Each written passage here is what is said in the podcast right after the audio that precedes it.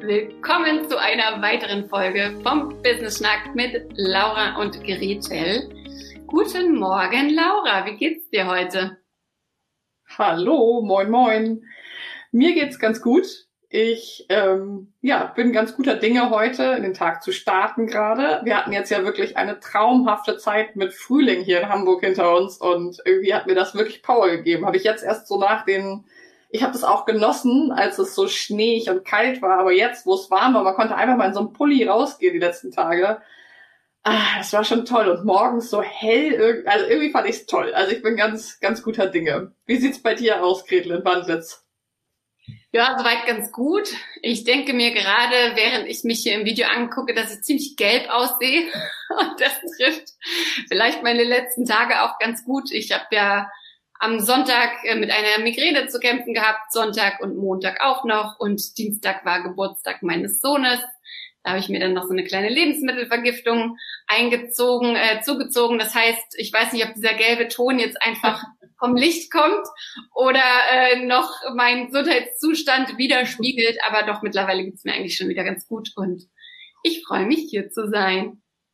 Und ich habe ein bisschen, weißt du, ich habe so ein bisschen das Gefühl, mir ging es die Woche so schlecht, weil ich immer gesagt habe, oh, Resilienz nervt mich so das Thema. Und ich habe gedacht, scheiße, das Universum hat zurückgeschlagen. ja, jetzt musst du dich gezwungenermaßen ein bisschen mit Resilienz und den damit verbundenen Themen wie Ausruhen, Ruhe und so weiter beschäftigen. Manchmal ist der Körper ja ein bisschen schneller als äh, unser Geist und hat einfach mal gesagt, hey, stopp, Moment, ruh dich mal ein bisschen aus. Ja, so war es leider. Genau. Aber du hast ja die Fahnen hochgehalten. Finde ich sehr cool. Und hast ja diese Woche, genau, schon ein Interview geführt zum Thema Resilienz, auch schon mal generell erzählt, was Resilienz bedeutet, so für uns als Person und wie wir resilienter werden können. Und heute wollen wir mal schauen, wie können wir es denn schaffen, unsere, unsere Businesses auf ähm, ein starkes Fundament zu stellen und dort auch wirklich resilient und widerstandsfähig zu sein. Genau, denn es ist ja alles schön und gut, wenn ich mir irgendwie überlege, ein bisschen überspitzt dargestellt, aber ich meditiere jeden Morgen, ich habe die tollste Routine, ich ähm, gehe abends nochmal in die Badewanne und ich habe irgendwie tolle Pausen am Tag, alles gut. Ähm, das ist auch wirklich ein wichtiger Punkt. Nichtsdestotrotz äh, bringt das alles nichts, wenn unser Business als sozusagen als Idee, als, als Entwurf schon nicht so besonders widerstandsfähig ist. Und was kann das bedeuten? Da wollen wir heute mal den Fokus sozusagen drauf richten. Denn es gibt einfach so verschiedene Faktoren, die einen Einfluss darauf haben, wie stabil mein Business als Unternehmerin aufgestellt ist. Also was heißt das? Das bedeutet, wenn irgendwie eine Windböe kommt und es kann sein, dass einfach ein mein, einer meiner größten Kunden zum Beispiel absagt oder ähm, dass etwas anderes wegbricht, dass etwas ausläuft, dass etwas nicht verlängert wird oder oder oder, da wollen wir halt jetzt gleich mal drauf gucken, dann ist sozusagen die Widerstandsfähigkeit eines Businesses zeigt, dass es davon nicht pleite geht, nicht komplett aus der Bahn geworfen wird, sondern eben andere Säulen da sind, die tragen. Und ja. da ist das ist einfach ganz, ganz wichtig, dass wir das auch angucken. Es geht nicht nur um uns als Person, sondern eben auch um dieses Konstrukt Unternehmen, was wir halt gründen und leiten und führen und entwickeln. Ja, ja, ganz genau. Also es ist eigentlich schon schon schon das, was du da sagst. Ne? Wenn ich äh, nur einen Kunden habe oder zwei und die einfach 90 Prozent meines Umsatzes ausmachen oder vielleicht im schlimmsten Fall 100 Prozent meiner Arbeitszeit ausmachen, aber nur 40 Prozent meines Umsatzes, und dann fallen sie auch noch weg, dann ist es gefährlich. Also generell sollte man halt schauen, dass man sich gleichmäßig aufstellt. Es ist total normal, dass man so einen Hauptkunden hat oder vielleicht auch zwei. Aber da muss man dann auch ganz klar wissen, was ist das für ein, was ist das für ein Verhält Arbeitsverhältnis? Wie lange wird das gehen? Ähm, wie viel Aufwand brauche ich dafür? Was wird von mir erwartet? Und wie kann ich mich so aufstellen, dass wenn morgen da der Hahn zugedreht wird, dass ich trotzdem nicht in einem Tal der Hoffnungslosigkeit versinke, sondern dass ich es einfach auch irgendwie auffangen kann. Und da gibt es natürlich verschiedene Wege. Man könnte sagen, okay, dieser Hauptkunde, dieser große Kunde, der muss auch einen besonders hohen Preis vielleicht dafür bezahlen, dafür, dass ich ähm, mich so halb exklusiv ihm zur Verfügung stelle, ähm, so dass es weniger gefährlich für mich ist oder dass ich einfach finanzielle Ressourcen ja. habe, falls er wegfällt.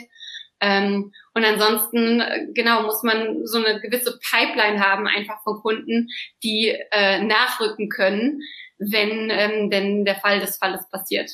Genau. Genau. Also das ist schon mal ein ganz wichtiger Punkt, ist wirklich, wie ist die Staffelung meiner Kunden, Kundinnen? Also wie, wie bin ich da aufgestellt? Ja? Habe ich wirklich vielleicht ein, zwei, drei Dinge in petto, wo ich sage, ja, zurzeit eigentlich will ich die gar nicht zwingend machen, aber wenn jetzt eine Katastrophe eintritt, dann kann ich die irgendwie nochmal wieder onboarden oder so. Also sich wirklich so eigene Strategien dazu überlegen. Also das ist wirklich Punkt eins, den wir dir äh, heute Morgen einfach mitgeben wollen, ist dieses, dich da divers aufzustellen und möglichst nicht zu ähm, zu gleichförmig, also nicht so, nicht nur ein oder zwei ganz große Kunden. Ja, das, das, hm? das hattest du ja letztes Jahr selbst auch ähm, erlebt, ne? Also wenn man und, und ich meine, das, das liegt ja einfach auch in der Natur, wie unser Business noch vor einem Jahr aufgestellt war. Wenn man viel offline unterwegs ist, viel Trainings gibt oder, äh, on, äh, oder, oder Coachings und so weiter vor Ort macht, und äh, die Unternehmen, also die Kunden, aber man selber vielleicht auch gar nicht die Struktur hat, um das auch off, äh, online anzubieten, ja. dann ist man natürlich in so einer Katastrophe wie Corona erstmal so, okay, wow. Ähm, ja. und, und das heißt gar nicht, dass äh, immer wieder Corona kommen muss oder was ähnliches, sondern dass man einfach sagt, okay, will ich wirklich alles auf ein Pferd setzen oder will ich mich so äh, differenziert aufstellen, dass es zwar wehtut, wenn ein Teil wegfällt, aber ich es halt auffangen kann. Ja, absolut. Ich habe das letztes Jahr, letztes Jahr im März, also fast ein Jahr ähm, her, habe ich das erlebt. Da sind innerhalb von 48 Stunden also ungefähr 85, 90 Prozent meiner Kunden weggebrochen. Und ich konnte das und ich glaube, das hat auch was damit zu tun, wie resilient ich als Person bin und was ich mir auch vorher schon zu viel Gedanken gemacht habe und wo ich mich fortgebildet habe, zum Beispiel, wo ich auch Skills erlernt habe, die ich dann zum Einsatz bringen konnte. Aber äh, viele haben es halt eben dann auch nicht geschafft. Und da kommt noch so ein zweites Thema wirklich zum Tragen, was mich auch letztes Jahr durch diese zugegebenermaßen schwierige Zeit getragen hat. Und zwar ist es meine Community, mein Netzwerk, mein meine Basis sozusagen. Also ich habe schon sehr früh, ich habe mich ja schon mit 25 selbstständig gemacht und habe sehr früh angefangen, mich mit Menschen zu vernetzen. Und zwar erstmal nicht unbedingt, weil das Kunden von mir sind, sondern auf Augenhöhe, wirklich mit anderen selbstständigen Personen ähm, in Communities, selber in meine Fortbildung, in Mastermind-Gruppen investiert.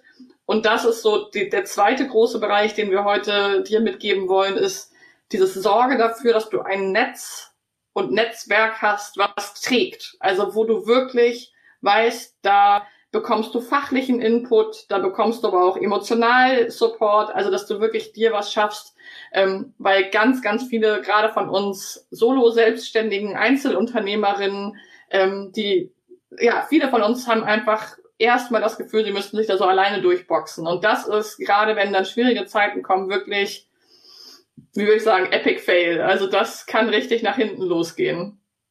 Ja, nee, sehe ich ganz genauso. Also da gibt's auch jetzt nicht so, so wahnsinnig viel dazu zu fügen. Man sagt das ja generell auch bei, bei einer Familie oder einem Freundeskreis. Der, der einfach ein starkes und solides Netzwerk hat, der braucht sich eigentlich auch um finanzielle Absicherung keine Sorgen machen. Das ist jetzt natürlich übertrieben, aber du wirst halt immer aufgefangen werden und das ist so ein Geben und Nehmen und das wächst auch über die Zeit und nicht ohne Grund hat jemand mit äh, 50 ein anderes Netzwerk als jemand mit Anfang 20. Völlig klar, aber da gibt es natürlich auch viele, viele Tricks, wie man vernünftig netzwerken kann. Da gehören einfach auch Sachen dazu, sich gegenseitig zu unterstützen, sich zu helfen, ähm, auch erstmal unvoreingenommen äh, jemanden zu unterstützen und so weiter. Und das ist einfach, also nur weil wir solo Selbstständige sind, heißt das ja nicht, dass wir EinzelkämpferInnen sein müssen und dass wir alles alleine rausfinden müssen und dass wir äh, keine Hilfe in Anspruch nehmen können. Und wie so oft, ne, wenn ich weiß, okay, hier stecken alle in einer ähnlichen Situation, dann kann schon allein das empowernd sein und man kann sich mal zu fünft oder zu dritt oder zu zehn treffen und Ideen brainstormen und einfach mal schauen, wie kommen wir da gemeinsam raus. Also diese ganze Community ähm, wie du sagst, sei es um Fachwissen zu teilen, sei es um sich emotionalen Support zu geben, ist einfach unfassbar wichtig. Genau, da ist noch so ein Punkt, der mir persönlich auch ganz wichtig ist, ähm, ist so, dass man sich so Critical Friends suchen sollte. Und zwar sollten das nach Möglichkeit nicht Partnerinnen sein, nicht die Eltern, nicht die Kinder, also sondern Menschen, die halt wirklich etwas außerhalb stehen, die emotional nicht mit einem stark verbunden sind, ähm, die auch auf das eigene Business nochmal raufgucken können und die einem vielleicht nochmal auch ein bisschen unangenehme Fragen stellen, weil das macht nachher auch die Widerstandsfähigkeit von einem Menschen, von einem Business, dass du eben auch mal mit unangenehmen Fragen in Kontakt gekommen bist. Weil wenn du dann gleich kollabierst, dann, ähm, ja, dann bist du halt nicht widerstandsfähig, ja, wenn du gleich irgendwie zusammenbrichst, weil ja eine, eine Windböe kam. Ja. Ja, und das, ich meine, das ist ja auch so eine der, der Hauptkomponenten, die wir in eigentlich allen unserer Gruppenprogramme ähm, auf verschiedene Art und Weise abbilden. Einerseits ja. dadurch, dass jeder äh, jede Teilnehmerin bei uns noch einen Buddy an die Hand bekommt, also jemanden, der ähm, also so ein Paar sozusagen, die richtig tief gegenseitig ins Business reinstellen und die auch dazu angeleitet werden, so ein bisschen fiese Fragen zu stellen und ein bisschen kritisch drauf zu gucken. Und wir machen das natürlich auch, ne, in sämtlichen Gruppencalls, in sämtlichen ähm, Nachrichten in, Face, in der Facebook-Gruppe und so weiter so ja, wir feiern alle Erfolge, aber wir hinterfragen auch Sachen, wenn jemand jetzt mit ständig einer neuen Idee um die Ecke kommt und nichts zu Ende bringt und immer noch mal ähm, ja. was Neues ausprobieren will, dann werden wir auch irgendwann sagen, so hör mal zu, alles gut. aber was ist eigentlich mit Ideen eins bis fünf? Was ist aus denen geworden und warum soll Idee 6 jetzt genau der Durchbruch werden? Ähm, Erklär es doch einfach mal. Vielleicht verstehen wir es einfach nicht. Und für wen ist es denn? Und was wird es denn kosten? Und wann bringst du es denn raus? Und also wirklich so festnageln, Deadline setzen, diese Fragen stellen. Und man sagt, man nennt das ja auch the devil's advocate, also wirklich nochmal äh, die unangenehmen Fragen stellen und danach ähm, ja, wenn die super beantwortet wurden, super, dann weiß man, man hat eine solide Idee und wenn man an der einen oder anderen Stelle noch schwimmt, dann weiß man einfach, okay, da muss ich noch mal ran und das ist auch wieder das, was ein widerstandsfähiges ja. Business einfach ausmacht. Genau, da gibt's gar nicht mehr so viel hinzuzufügen. Also wirklich zu sagen, ähm, bau dich, also bau dein Business so auf, dass du verschiedene Kunden hast, ähm, stell dich weit auf, hab ein Netzwerk, mit dem du dich verbindest, das sind eigentlich schon so die, die Basics. Wenn du die erfüllst, dann hast du einfach schon ein sehr, sehr, eine hohe Chance, auch Krisen zu meistern. Und bevor wir heute wieder überziehen, springen wir jetzt tatsächlich raus. Das war unsere Folge Moin um neun für heute. Und wir freuen uns drauf, wenn du mit uns teilst, wie es dir geht und wo du dein Business vielleicht da auch noch verändern magst, was da vielleicht für dich ansteht als nächstes. Wir sind sehr gespannt darauf. Genau. Und wenn dir noch was anderes einfällt, um ein Business widerstandsfähiger zu machen, teile es gern in Kommentaren, Show Notes und sonst wo, wo es dir halt so einfällt. Alles klar, macht's gut. Bis bald. Tag. Tschüss.